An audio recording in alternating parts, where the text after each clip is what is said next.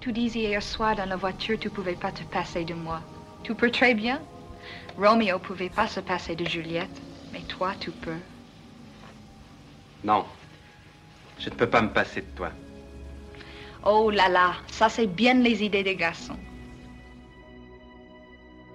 Bonjour et bienvenue dans ce nouvel épisode de Confine Love. J'espère que tu as passé une bonne journée. Avant de te laisser avec l'épisode, n'oublie pas que si toi aussi tu veux partager ton histoire, tu peux me l'envoyer à confinelove at gmail.com en version audio MP3 ou à l'écrit. Toutes les informations sont en description du podcast et d'épisode. Je ne t'en dis pas plus et je te laisse avec l'histoire du jour. J'espère qu'elle te plaira. Alors, l'histoire du jour m'a été envoyée par écrit, non pas par MP3. Donc, ça faisait un petit moment que je l'avais pas fait, mais aujourd'hui je vais vous lire l'histoire en question. Donc, je ne tarde pas plus, je la découvre en même temps que vous, et c'est parti. Je me souviens que cela faisait quelques jours que je n'allais presque plus sur Tinder. Quelques semaines que j'étais lasse de ne pas y trouver ce que je voulais, ennuyée par ceux que j'y ai rencontrés. Le dimanche 15 mars 2020, à la veille de l'annonce du premier confinement, pour passer le temps, j'ouvre l'application pour faire quelques swipes. Et nous avons matché. Vers midi, je reçois un Salut Vic. Nous échangeons quelques banalités. Je me souviens que je lui répondais pendant que j'étais au conseil de mon village pour le dépouillement des conseillers municipaux. Je captais mal et très vite nous avons échangé nos snaps. J'aurais aimé conserver ces premiers jours de discussion. Si elle n'était pas rentrée ce week-end-là, s'il n'y avait pas eu ce confinement, peut-être aurais-je fini par supprimer cette application sans que nous ne puissions jamais nous croiser. Après 21 ans passés à vivre à 11 minutes en voiture l'un de l'autre, après 3 ans passés dans le même lycée, c'est ainsi que nous avons pu nous rencontrer. Nous nous sommes parlé pendant un mois et demi, frustrés de ne pas pouvoir se déplacer, bien que si près, inquiets de ne pas se plaire alors que le courant passait si bien. Je me souviens de ce sentiment de frustration qui est apparu après quelques jours et qui a été de plus en plus fort. Je me souviens de ce jeu de séduction, des Netflix parties. C'était si doux de discuter avec quelqu'un qui ne s'intéressait qu'à moi pour apprendre qui j'étais, pour en découvrir plus, sans arrière-pensée.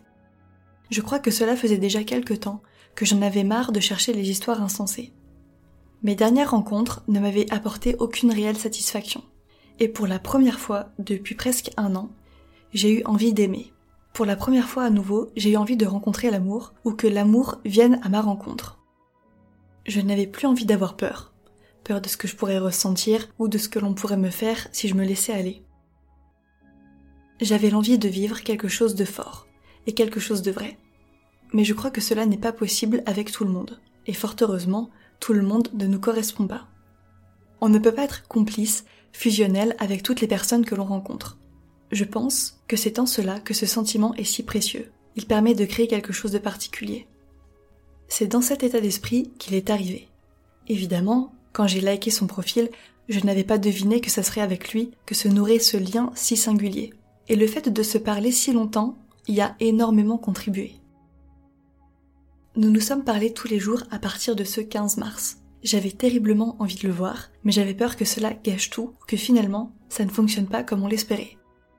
Je n'ai jamais eu envie avant cela que quelqu'un que je n'avais encore jamais vu me prenne dans ses bras. Et notre relation est particulière depuis le début, je le sais. Elle l'est déjà dans le sens où elle remet en question toutes mes croyances, toutes mes envies, toutes mes attentes. Je me moquais de ces personnes qui en font des tonnes, et pour la première fois j'avais l'impression que c'était moi qui exagérais, que j'en faisais trop quand je ressentais cette envie si forte de le voir. Et pourtant, c'était réellement ce que je voulais.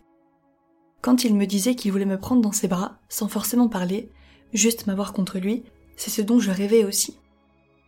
Quand je lui disais que j'étais prête à venir, même si l'on n'avait pas le droit, je le pensais. Je n'ai jamais ressenti ça pour quelqu'un que je n'avais encore jamais vu. On se disait énormément de choses, et ça nous a permis de réellement apprendre à se connaître. On s'était dit qu'on rattraperait tout ce temps perdu à ce moment-là, je ne pensais pas qu'on le ferait si bien. Cela faisait des semaines qu'il me disait pour rire. Ce soir tu viens me voir, c'est ça? Bon, je m'ennuie, je viens te voir Et on se ravisait pour être raisonnable. Des semaines que nous pensions ces mots, je te veux avec moi, et qu'on le se répétait de plus en plus souvent. Nous faisions le décompte. 22 jours, lui ai-je dit un jour. Tu crois que c'est possible de faire une nuit de 22 jours? M'a-t-il demandé. C'est long, 40 jours.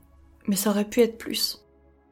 J'avais tellement hâte de le voir, si pressé que quelques jours avant la fin du confinement, nous ne tenions plus et je suis allée chez lui. Ce jour-là, le 22 avril, nous nous sommes vus pour la première fois. Je ne le pensais pas sérieux, comme les fois précédentes lorsqu'il me disait de venir. La question, c'est plus est-ce que tu te sens de venir? Si oui, viens. La réponse est oui. Je t'attends alors? Oui. Je me suis préparée et je suis partie le rejoindre. J'avais rarement été si stressée. À la hâte de le voir s'ajoutait la peur de ne pas lui plaire, l'appréhension que finalement le feeling ne passe pas, que l'on s'était trompé, que j'avais imaginé une suite qui n'arriverait jamais. Ça n'a pas été le cas. Il a dû attendre les cinq premières minutes seulement avant de m'embrasser. Après ça, nous nous sommes revus assez rapidement, et je pense que l'on est d'accord pour dire que l'on s'entend encore mieux quand on est ensemble. Mon anniversaire étant au mois de mai et notre relation étant très récente, je ne m'attendais pas à ce qu'il prépare quoi que ce soit. Mais quand il m'a annoncé qu'il ne pouvait pas venir me voir parce que c'est également le jour de l'anniversaire de son père, je n'ai pas pu m'empêcher d'être un peu déçue. Alors, mon plaisir fut vraiment grand quand il est arrivé chez moi à 22h avec des cadeaux. Nous habitons près de Nancy, mais il a fait ses études sur Orléans.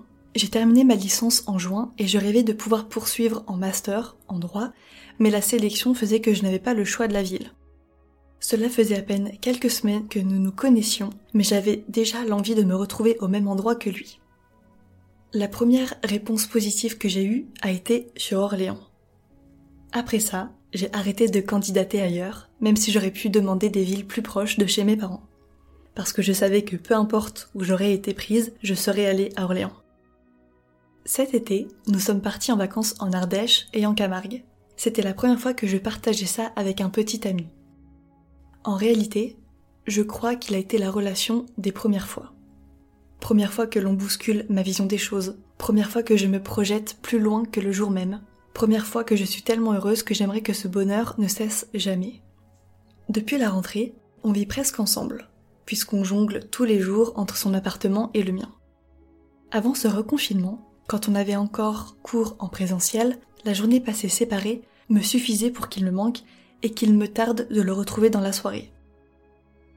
Ça fait maintenant six mois que nous sommes ensemble, j'ai déjà l'impression d'avoir partagé tant de choses avec lui, comme si nous nous connaissions depuis bien plus longtemps je me surpasse, j'ai envie de donner le meilleur de moi-même, je fais des choses qui me font peur, comme cette descente en rappel dans une grotte pendant nos vacances, bien que j'ai normalement le vertige.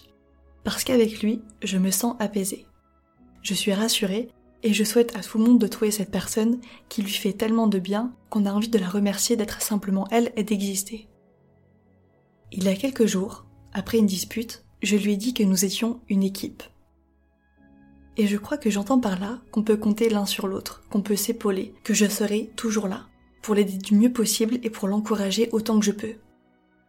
Pour rire, je lui ai demandé s'il en avait pas marre de notre équipe. À ça, il m'a répondu Je miserai tout sur cette équipe. Alors, je sais que nous n'avons pas eu la rencontre spontanée quand on croise l'amour dans un bar ou que l'on tombe dessus par hasard. Ça ne m'empêche pas de trouver notre relation particulière quand même pour ce qu'elle me fait ressentir et pour tout ce qu'elle m'apporte. Et si les événements ne s'étaient pas déroulés ainsi, nous serions passés à côté de ça, et ça aurait été bien trop triste pour passer toute une vie sans le connaître.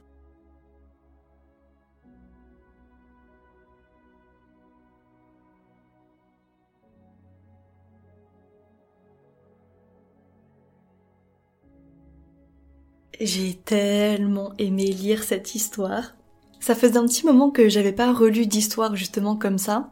J'ai eu un petit peu de mal au début, mais bon, vous inquiétez pas, la magie du montage, tout ça.